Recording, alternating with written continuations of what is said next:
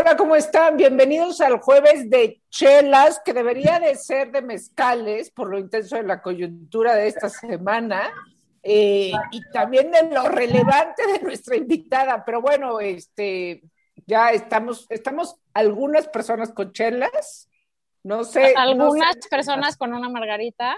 Salud, salud. Perdón. Mi, mi, nombre es Laura Manso. Yo soy, Yo soy la Margator.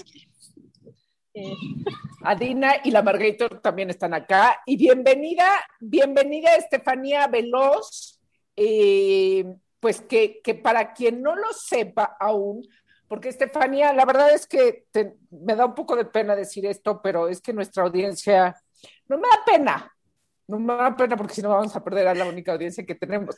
Nuestra audiencia es más, este, anti-AMLO que otra cosa, pero... pero escuchado, no. escuchado. Eh, pero justamente ahí está lo divertido del asunto y por eso te quisimos invitar y porque, porque sobre todo porque en México hacen falta, hacen falta muchos tipos de personas, pero hacen falta mujeres eh, con pantalones y mujeres y hombres y mujeres que cumplan su palabra, pero en este caso, pues eh, desde el momento en que sucedió que renunciaste a, como militante a Morena esta semana, después de, de haberlo eh, planteado así por, el, por la polémica de, de, la candidatura de Félix Salgado Macedonio al estado de Guerrero, pues es que hemos, hemos estado aquí en la burrarisca muy politizadas hablando de este, cómo ser mejores ciudadanos, cómo ser, este, cómo, cómo ayudar a que, que a este país vaya por un este, mejor camino. Eh, y pues algo que, eh, o sea, algo que tú hiciste nos, nos entusiasmó y nos este, sacó una, una sonrisa en el mejor de los sentidos. O sea, este tipo de gente es el que necesitamos en México, gente que cumpla eh, su palabra renunciaste eh, y bueno, y, las redes sociales y los medios y, y, has dado varias entrevistas. Yo te preguntaría primero, después de darte la bienvenida, te preguntaría, ¿por qué, por qué, por qué Morena no quiere ser feminista? Uy, bueno, primero gracias por la invitación y gracias por el espacio. Eh, después de estas vicisitudes que tuvimos para la grabación, miren, yo creo que el tema amerita politizarnos, sin duda, y, y, no solo es un tema pues de partidos ni de la vida pública, yo creo que parte de exigirle a los partidos que gobiernan y que ponen en las boletas a futuros candidatos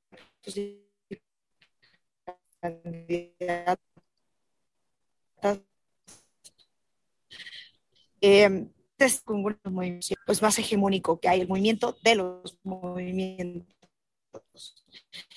Y creo que Morena se resiste a ser feminista porque eh, no entiende de hablar de desigualdades y también incluir el tema de género, porque también es un partido que se forma al, al, o sea, todos los partidos son extremadamente patriarcales y la política es patriarcal y el poder es patriarcal en sí mismo, hipermasculinizado, hipermasculino, las mujeres que llegan al poder en muchas, muchas veces intentan ejercerlo de una manera masculina.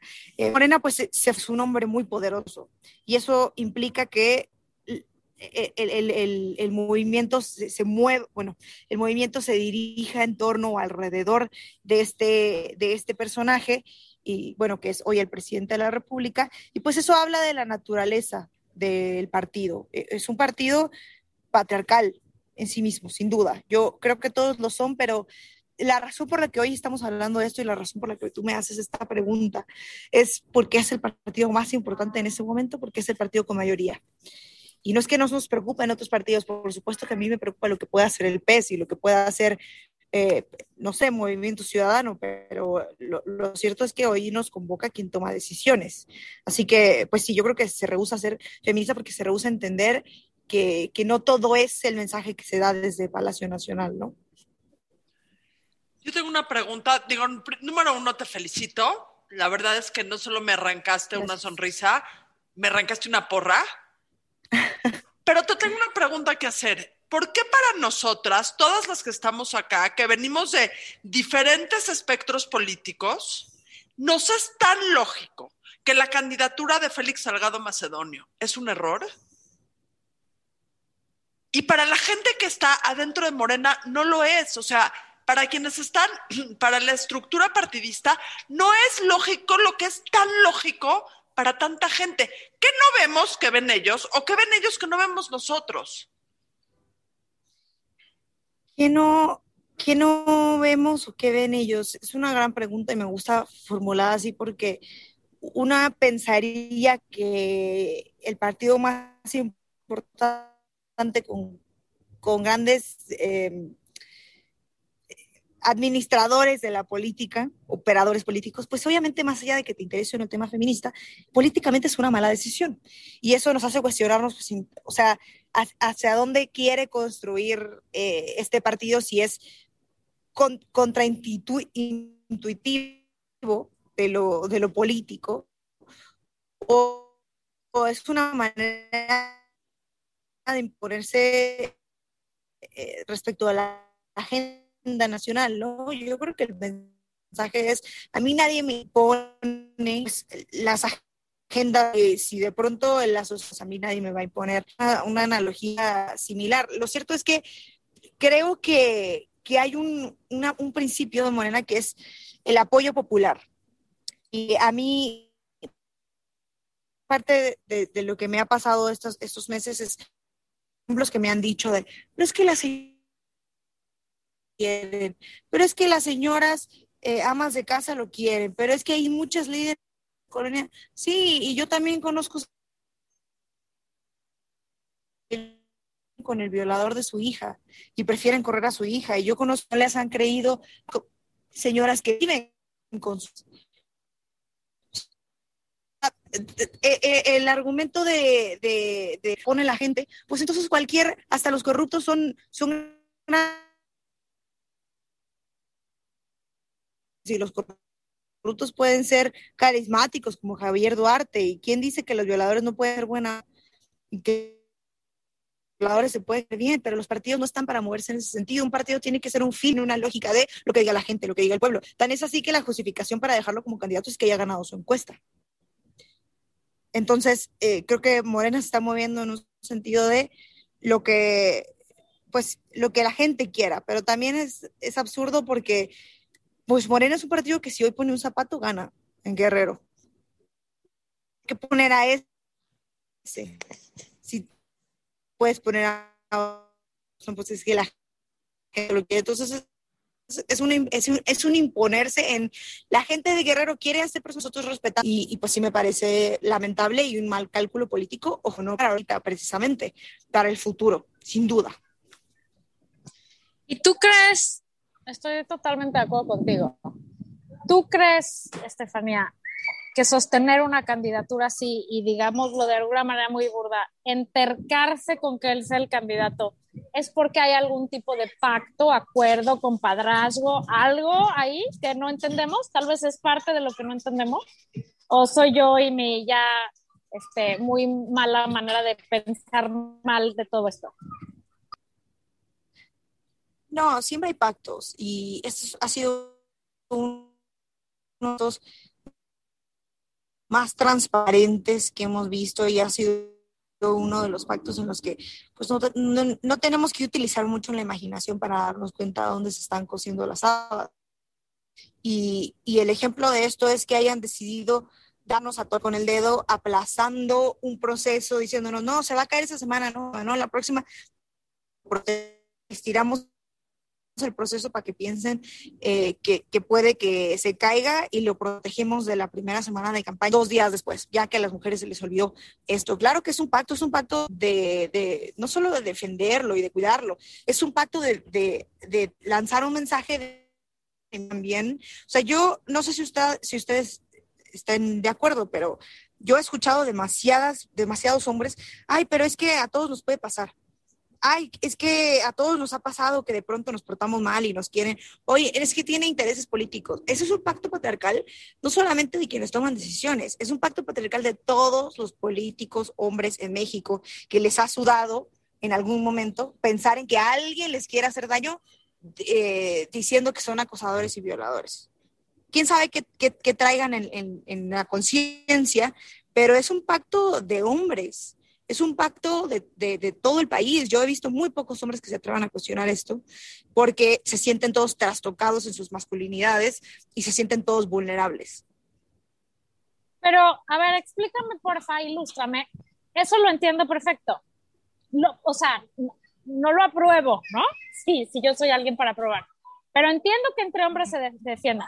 ¿Me puedes explicar? Yo hablo francés, no sé si alguien te avisó. ¿Qué chingados pasa con las mujeres que lo están defendiendo? Las que están apoyando esto, las que no están como tú, carajo, paradas diciendo, esto no puede pinches ser y punto final, ¿no? O sea, ¿qué pasa con esas mujeres que no están viendo que un día pueden ser ellas o sus hijas o sus hermanas o que tal vez mismos ellas ya pasaron por ahí a costa de una chamba, a costa de, pues, a ver, como con el señor Remer, ¿no?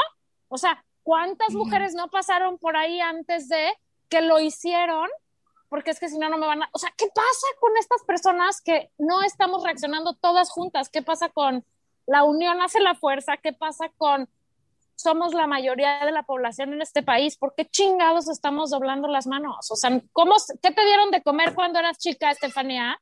Para darle a nuestras hijas y que tengan la valentía de hacer lo que tú estás haciendo y decir, esto no está bien. ¿Qué opinas, mana?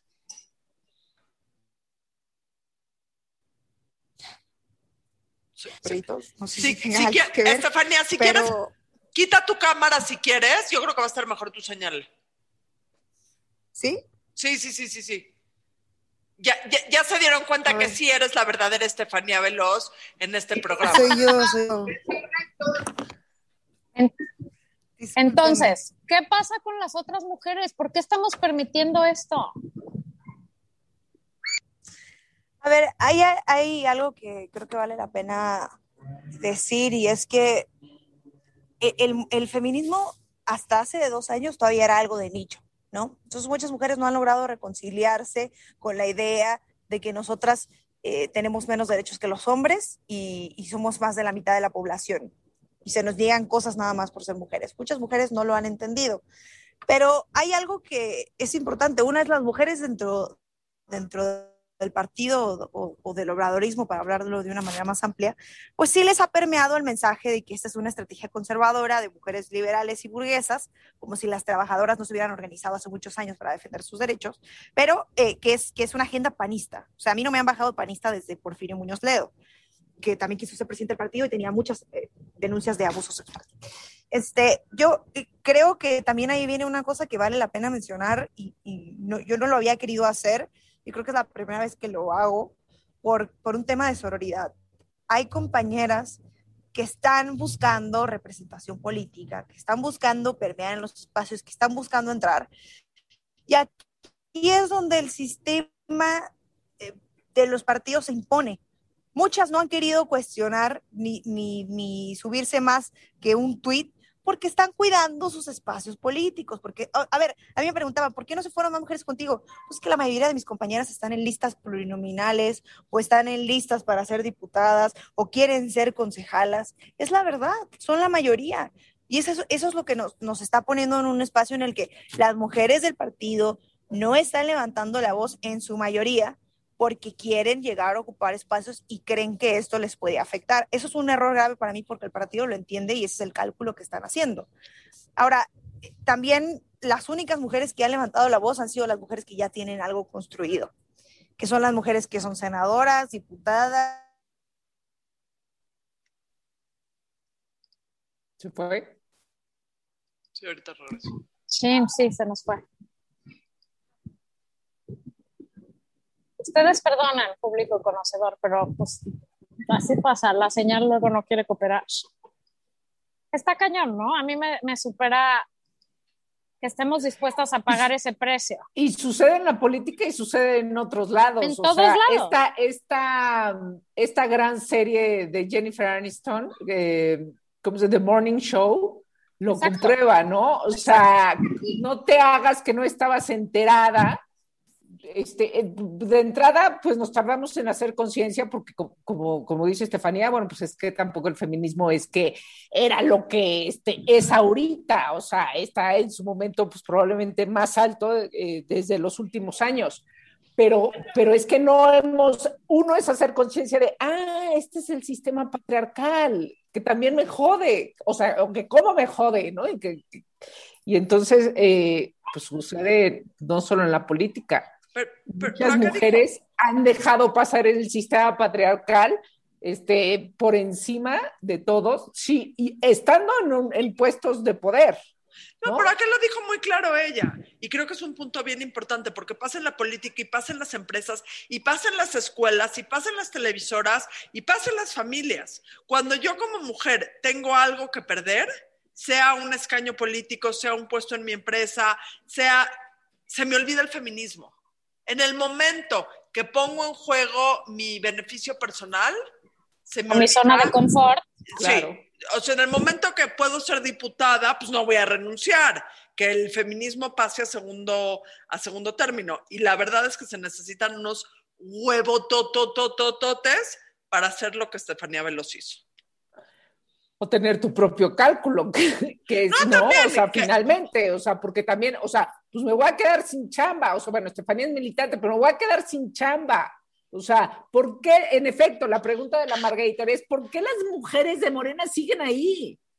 ¿Por qué siguen ahí después de esto? O sea, pero, exactamente. Lo contestó ella. Es un cálculo bien hecho del partido de que las mujeres no se van a pronunciar si tienen algo que perder. Y creo que eso es nuestro, eh, nuestro talón de Aquiles.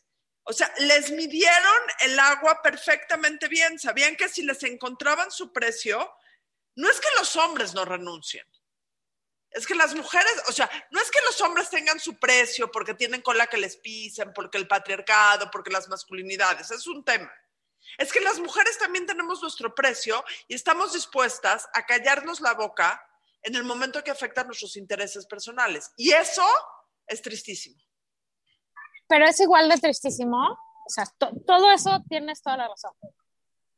Slash, o sea, eso acompañado de la puta chingada madre concepción que tenemos de, güey, así es. O sea, ¿Quieres salir en la telenovela? Así es, güey. Hay que pasar por el señor que decide quién entona los papeles. ¿Quieres ser senadora? Tienes que pasar por no hacer ruido porque Salgado Macedonio sea gobernador. ¿Quieres, güey, no sé, ser la directora del área de la empresa de papel de baño? Ah, pues le tienes que caer súper bien al señor X. O sea, está cabrón que, que vayamos por la vida diciendo, güey, pues así es, ese es el precio a pagar que yo tengo que pagar porque soy mujer y entonces tengo que ponerme a mi mujer enfrente y que me atropellen de todas las maneras posibles, unas más sutiles que otras, si quiero crecer. O sea, está cabrón que, que sigamos pensando que pues sí, así es y no hay, o sea, bueno, sí hay, pero pues ni modo, güey. O sea, you have to suck it up y ya. No mamen, ¿cuándo paramos eso? Bienvenida de nuevo. Perdón, casi, casi explota mi teléfono. Aparentemente estaba en una zona de sol, se apagó y yo seguía hablando como loca. Te, veías en una zona de sol, pero este. No, y quiero aclarar que yo normalmente no uso maquillaje, pero como estaba ahorita, me pintaron una raya así, una raya no, así que hubiera parecido quién sabe qué. Pero de hecho, esos lentes, eh, hashtag no son míos, me los prestaron, pero bueno. No te este preocupes. Estábamos diciendo que está cabrón que las mujeres asumamos que para crecer en cualquiera de las áreas que queramos crecer, pues sí, a veces hay que pagar precios que pueden ser tragar camote en todos los sentidos de la palabra, otra vez, perdón mi francés, o asumir que así es, o dejar que te tiren la onda, o callarte la boca y no hacer olas en contra de una candidatura que es absolutamente fuera de este mundo que sea permitida. O sea, ¿cómo nosotras estamos o sea, vamos por la vida diciendo, pues sí, güey, así es, ese es el camino que nos tocó, es la cruz que nos tocó cargar. No, pinches manos, o sea, no puede ser. Claro. Yo creo que, yo creo que así, lo que decíamos también es que sucede en otros ámbitos y sucede con otras temáticas y otros problemas. Esa es, esa es la verdad. En todos, en todos los ámbitos. no, ajá, y no solo con el, cuestiones de, de feminismo, de, de, igualdad, sino este, y de derechos, creo que, que sucede también en, en otros sentidos. Pero, a ver, Em, dices, eh, el, todos los partidos en efecto son patriarcales, el sistema es patriarcal, pero lo que estamos viendo del movimiento feminista, lo que estamos viendo esta semana, cómo está de intenso, cómo además ahora los, los, los grupos feministas se han tomado esto como, como ya una cosa de, de, de casi, casi de confrontación con el gobierno, que entonces, este, pues quizás si no lo imaginábamos hace un par de años, pues, ¿no? Este, pero da para una, da para una líder mujer en México, da para un partido feminista o da para que los partidos se transformen hacia el feminismo y entonces nos den a las mujeres lo que, o sea, nos, bueno, trabajemos para lo que estamos pidiendo. A ver, yo creo que los partidos tradicionales no van a dejar de existir. Lo que creo es que, que tenemos que buscar que todos los partidos tradicionales tengan un espacio en el que se puedan entender como feministas, un espacio en el que puedan feminizar sus agendas, en el que puedan construir eh, perspectiva de género y eso lo tenemos que lograr en todos estos, en todos estos espacios. Claro que habrá espacios para, para una agenda o, crear un nuevo partido en el que solo participen eh, mujeres o que tenga perspectiva de género. Sin embargo, yo creo que por mucho que es necesario que exista esa opción, necesitaríamos impulsar esta agenda en, en todos, porque todos se, necesita mayoría para votar eh, reformas transformadoras y se necesita mayoría para defender los derechos de las mujeres y porque también el feminismo es un movimiento que busca en realidad eh, combatir todas las desigualdades, las de color, las de diversidad sexual, eh, las de, pues sí, las, las, diversidades, eh, este tema de la polarización de clases. A mí, a mí sí me parece que tendríamos que impulsar esas agendas en todos lados. Y la realidad es que puede haber partidos conservadores, pero también dentro de los partidos conservadores pues hay una agenda en contra de la violencia de género. Y esta es una cosa muy curiosa que tú mencionabas hace un rato. El feminismo lo ve como una confrontación, porque no estamos hablando de la agenda de aborto que puede ser para un cierto grupo que es como más progre, ¿no? De feminismo progre, eh, de feminismo de izquierda. Pero el tema del abuso sexual está en la agenda de absolutamente todos los partidos. Y hay mujeres que, que, podrán decir, ay, cómo odio que pinten esas barbas, pero que saben que la, que, que la agenda contra la, el abuso sexual pues tiene que existir y que es la que hay que apoyar. Entonces, la, confrontación es mucho mayor porque decidieron soslayar un tema en el que hay consenso en casi todos los tipos de feminismo, en el que hay consenso con casi en casi todas las mujeres. Entonces, claro que es una confrontación porque es, es tirar una agenda que tiene muchos años. La agenda más antigua de feminismo en México del que se empezó a hablar es la agenda contra la violencia sexual. Entonces, sí es importante pues mencionar que, es una confrontación porque es una confrontación con uno de los logros que parece que habíamos tenido, el de creer a las víctimas, venimos de un mito muy, muy importante y, pues sí, yo pienso que deberíamos obligar a todos los feminismos, a, todos los partidos a adoptar una agenda feminista y también construir un, espacio propio, pero sin, sin, sin saber que también necesitamos transformar esos otros espacios, ¿no? Oye, Estefanía, la neta, la neta. ¿Crees que esto le va a costar a Morena en las urnas el 6 de junio? O sea, no digo que pierda o que gane. ¿Crees, ¿Crees que va a haber gente que va a decir no voto por este partido por esto? ¿O crees que la memoria de la gente tristemente es demasiado corta? No, en ese sentido, esto no se va a olvidar. Esto es un punto sin retorno, es una mancha muy grande, una mancha que el partido no se va a poder quitar de las siglas eh, que dicen Movimiento Regeneración Nacional. Yo quiero pensar que el mensaje es que en las urnas vaya a perder y que sea un mensaje de, de la ciudadanía en solidaridad con el movimiento feminista.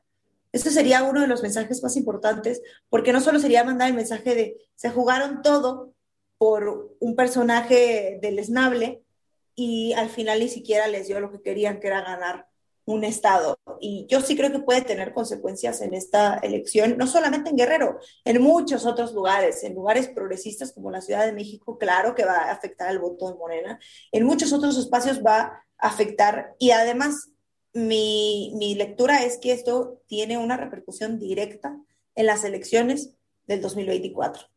Va a estar muy difícil que el movimiento no siga creciendo y que en el 2024 sea impensable que hace tres, meses, tres años un partido postuló a, a un violador. Entonces sí va a tener consecuencias irreparables. Ahora, a mí me gustaría hablar de la parte personal, porque suena bien padre y bien valiente haber renunciado a la militancia, pero la verdad es que el costo personal que has de haber pagado por esto eh, pues, ha de ser inmundo. Eh, sí. Digo, no me imagino que sea nada fácil. Eh, ¿Nos puedes platicar un poco de eso? Porque no es solo que pusiste un tweet y no es solo que mandas, le mandaste una carta a Mario Delgado. O sea, ¿cuál es la repercusión que esto ha tenido en tu vida? Porque ser militante de Morena pues, ha sido una parte súper, ultra, recontra importante en tu vida. ¿Cómo Pero antes, antes de que contestes eso, Estefanía, creo que es importante que la gente sepa, porque hay gente que no sabe que cuando ratificaron a este señor tan deleznable, qué bonita palabra, en el cargo a candidato a, bueno, no es cargo, pero como candidato a gobernador de Guerrero, Estefanía Veloz, que es una fiel, o era, no sé cómo decir, una fiel seguidora eh, de Morena, ¿no? Bueno, no seguidora, sino... Militante. Defensora. Militante de, exacto, decidió y puso un tweet que además lo hiciste muy bien y te quiero felicitar porque no, no hiciste olas, fuiste contundente y fuiste muy clara. Y, y dijo que en un tuit histórico, para mi gusto, que compartí con todo el gusto del mundo, tu lealtad era más antes que a un partido político hacia las mujeres y que no podías estar apoyando a un partido que promovía la candidatura de una persona con por lo menos cinco cargos, bueno, no cargos, pero... Acusaciones. Eh, ajá, eh, de, de, agresión sexual, ¿correcto? Entonces, o sea, creo que es importante saber lo que hiciste, porque no es enchilame otra. O sea, te paraste enfrente de ese monstruo que es Morena, y monstruo lo digo en el sentido del tamaño y la fuerza que tiene, a decir esto no está bien, porque lo habías dicho antes y a la, dijiste, si lo ratifican, voy a renunciar. Y cuando lo ratificaron, renunciaste, cosa que no es necesariamente el modus operandi de, los, de las personas militantes de Morena, hay que decirlo. Por eso, por eso hay que pararse y aplaudirle a alguien que hace esto. Entonces. ¿Cuál ha sido el costo que ha tenido en tu Exactamente. Un, un, costo emocional, claro que sí, de que nunca me imaginé que la gente con la que compartí, con la que construí, como ustedes bien decían, este partido al que defendí, porque le dediqué por lo menos desde mis 20 años y que ahorita tengo 26, 6 años de mi vida a construir, a, pues a consolidar, a defender, y, y que fue gente que, que, me dijo cosas horribles, ¿no? Y que eh, no, no, reconocieron o, o, no reconocieron nunca este camino que, que tuvimos dentro del partido y que además creo que es gente que se sintió confrontada porque pues ellos estaban pensando que yo iba a pedir a cambio una diputación, que quiero, dicho sea de paso, decir que me lo ofrecieron para que le bajara al tema en, en muchos espacios. No, te ayudamos a conseguir una, una, diputación, si lo que tú quieres. A ver, yo, yo inicié en esto porque creía ¿no? en, un, en un proyecto de transformación desde un partido, sin querer y sin buscar algo. Yo, y, creo que eso lo dejé claro cuando me fui también, pero sí fue, fue costoso porque te vas haciendo una idea de hacia dónde camina tu, tu vida y hacia dónde vas. Y, y, a mí, yo lo único que entendía y me entendía como una persona que militaba en un espacio, o sea, la militancia y el partido pues eran mi casa, era mi familia, era el espacio en el que crecí, en el que construí y, y pues sí, es un, un, duelo, la verdad sí es un duelo y es irte de tu casa, este, pues peor que Big Brother, por lo menos en Big Brother te ponen una canción cuando te vas, ¿no? En, en esta no, y, y fue que, te, que, me, que, me, trataran mal y que... Y, pero también hubo una parte chida que fueron varias compañeras en decirme, pues tú, tú sí puedes, otras no podemos, pero pues gracias por todo, la verdad. Sí, sí tuvo un costo personal, emocional, y quisiera aprovechar el espacio para decir que se dijo mucho también que se hacía esto como para llamar la atención, ¿no? pues yo creo que soy una persona que en realidad estoy muy acostumbrada al escarnio público en muchos a llamar, la, a llamar la atención. Pues sí, y si quisiera, pues habría hecho otra cosa, ¿no? No, no esto, y eso sí, pues esa lectura me dolió, pero yo invitaría a todas las mujeres que sienten que quieren dejar su espacio, su trabajo, su casa, su relación. Está feo, sí duele mucho, pero vale la pena. La libertad nadie te la va a quitar nunca y, la congruencia. Entonces, pues sí, sí duele y cuesta trabajo, pero pues vale la pena y yo me siento así. Ahora, también, Estefanía, pues tú hiciste tus tu, tu, cálculo, porque este, ¿no? finalmente eh, todo lo que, lo que has venido demostrando a través de, de los espacios que, que, sueles tener, ¿no? Es, es, esta personalidad aguerrida y esta personalidad este, entrona. Y, y, cuando dices, bueno, yo mi primer, o sea, mi primer militancia es con las mujeres y no con ningún partido, este, pero cuando este, ningún partido es eh, realmente feminista, eh, ¿Cuál es tu cálculo entonces? Eh, ¿Qué has pensado? sí, me han preguntado mucho, la verdad. Ahora creo que hay muchas trincheras que todo, todo el feminismo es político. Para mí la política se hace en el hogar, en el trabajo, en el eh, camino a la casa, todo. lo personal es político, ¿no? Lo personal es político, exactamente. Hacen las relaciones, hacemos políticas, hay que estar cabildeando ahí. pero hay, hay espacios para construir no, no, necesariamente dentro del partido, pero para construir agenda. Yo estoy en, una trinchera muy chida que es la de la defensa jurídica de las mujeres, porque tengo una defensoría. Y hemos ido tomando casos de violencia política que creo que, que para mí es el espacio que más merece mi atención en este momento. La defensa de las mujeres, porque el acceso a la justicia para las mujeres en México no existe prácticamente y las que sí pueden, pues es carísimo. Entonces, yo en ese espacio me, entiendo bien y esperaría a que exista un proyecto en el que yo me sienta cómoda para pensar participar, pero por el momento, pues sí, desafortunadamente no es ninguno. Y he tenido ofertas de todos lados, nada más yo creo que, como dicen, por, por el afán de, de molestar. Pero sí, no, la verdad ahora me siento bien, estoy pues también en, en el espacio de los medios de comunicación que pues también hay que usarlos así como ustedes los usan para, para llegarle a, a, las personas y tratar de transformar las cosas desde nuestras trincheras. Oye, Estefania, mi última pregunta de hoy. ¿Tú crees? Yo, yo no soy para nada excluyente. Yo creo que una, el mundo ideal se conforma de hombres y de mujeres trabajando en igualdad por un mundo mejor. A lo mejor soy muy romántica, ¿no? Pero tú crees que eventualmente tendría que haber un partido de puras mujeres en este país? O sea, un partido en donde se fuéramos las mujeres trabajando por las mujeres, un partido político, ¿tendría que existir eso?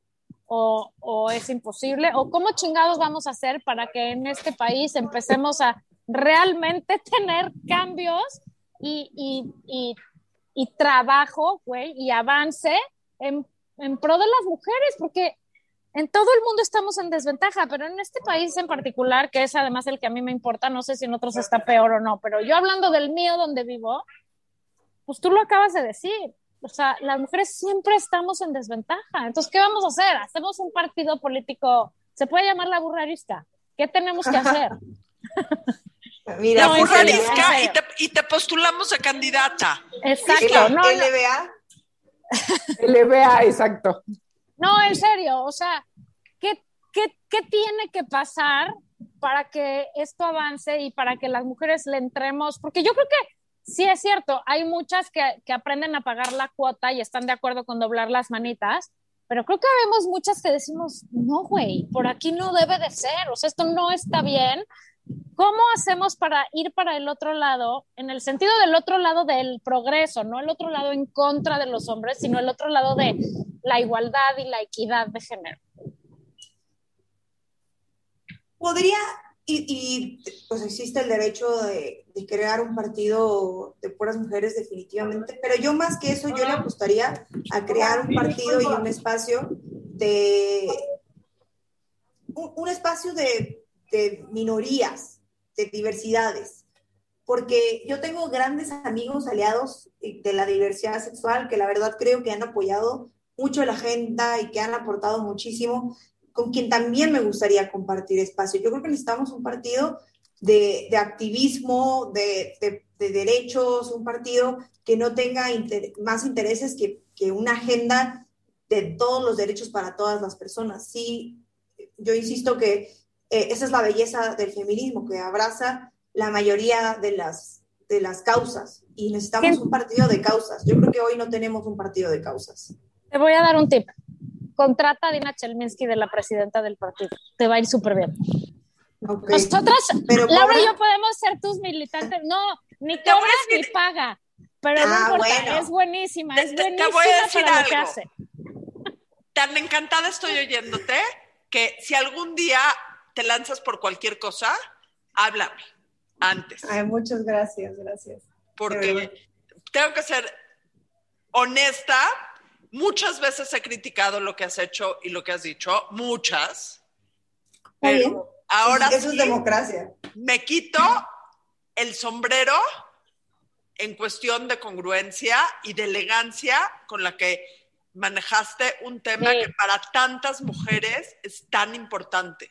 Tantas mujeres que el, tu voz como militante interna de Morena, en haber levantado la bandera y decir, esto no se vale y me juego mi vida política o una parte de mi vida política. Por, ah, por reclamar este punto, la verdad es que creo que marcó un parteaguas, eh, digo, sin duda para ti, pero yo creo que marcó un parteaguas en la conversación. Porque desde que dijiste, si se queda, renunció, todo el mundo puso en duda el si vas a renunciar o no vas a renunciar. Y madres. Sí renunció porque tiene palabra de mujer. Yo creo que hay, hay, eh, decía, se titulaba la columna de Genaro Lozano, Desencanto, ¿no? Este, finalmente uno haya, bueno, no sé, hay muchas formas de pensar, uno haya votado o no por López Obrador, este, al final otra, eh, otra vez había una cosa de, bueno, igual y sí, igual y sí. Eh, y entonces, igual y sí funciona, igual y sí lo hace distinto. Y han sido, no va por su tercer año eh, el gobierno, ya ha sido un desencanto. no, lo digo yo, lo dice Genaro Lozano, que, que, también ha sido pro Morena, eh, pero, pero creo que, creo que Estefanía Veloz queda como ese no, representa, representa todo lo que, lo que dice representar de las causas feministas, pero también ese, ese sí, qué desencanto y qué, y qué triste para México, ¿no? O sea, eh, pero, y también, pero y también, permíteme redondear, sí representa ese desencanto y por otro lado representa ahora sí que la esperanza, ¿no? la esperanza de poder decir, mismo tiempo. esto chingada madre, esto no está bien, me bajo de este barco y voy a buscar en cuál otro o me subo o cuál construyo, aunque sea con un pinche salvaviditas ahí, ¿no? Pero, pero, pero no me voy por donde todo el mundo dice que se tiene que ir porque por ahí es el camino o porque ahí es el camino de ahorita, ¿no? O sea, pararte encima de tus principios y decir, esto no está bien, me parece que también es muy esperanzador no nada más para mí que soy una ruca y estas dos señoras que me acompañan, para mi hija y para todas las otras chavas que están en este país viéndote, yo te felicito. Yo soy absolutamente anti morena y anti el peje, pero soy absolutamente a favor de las mujeres valientes que tienen principios y que tienen huevos, güey, de decir, esto no me parece, me vale el costo, primero van mis principios.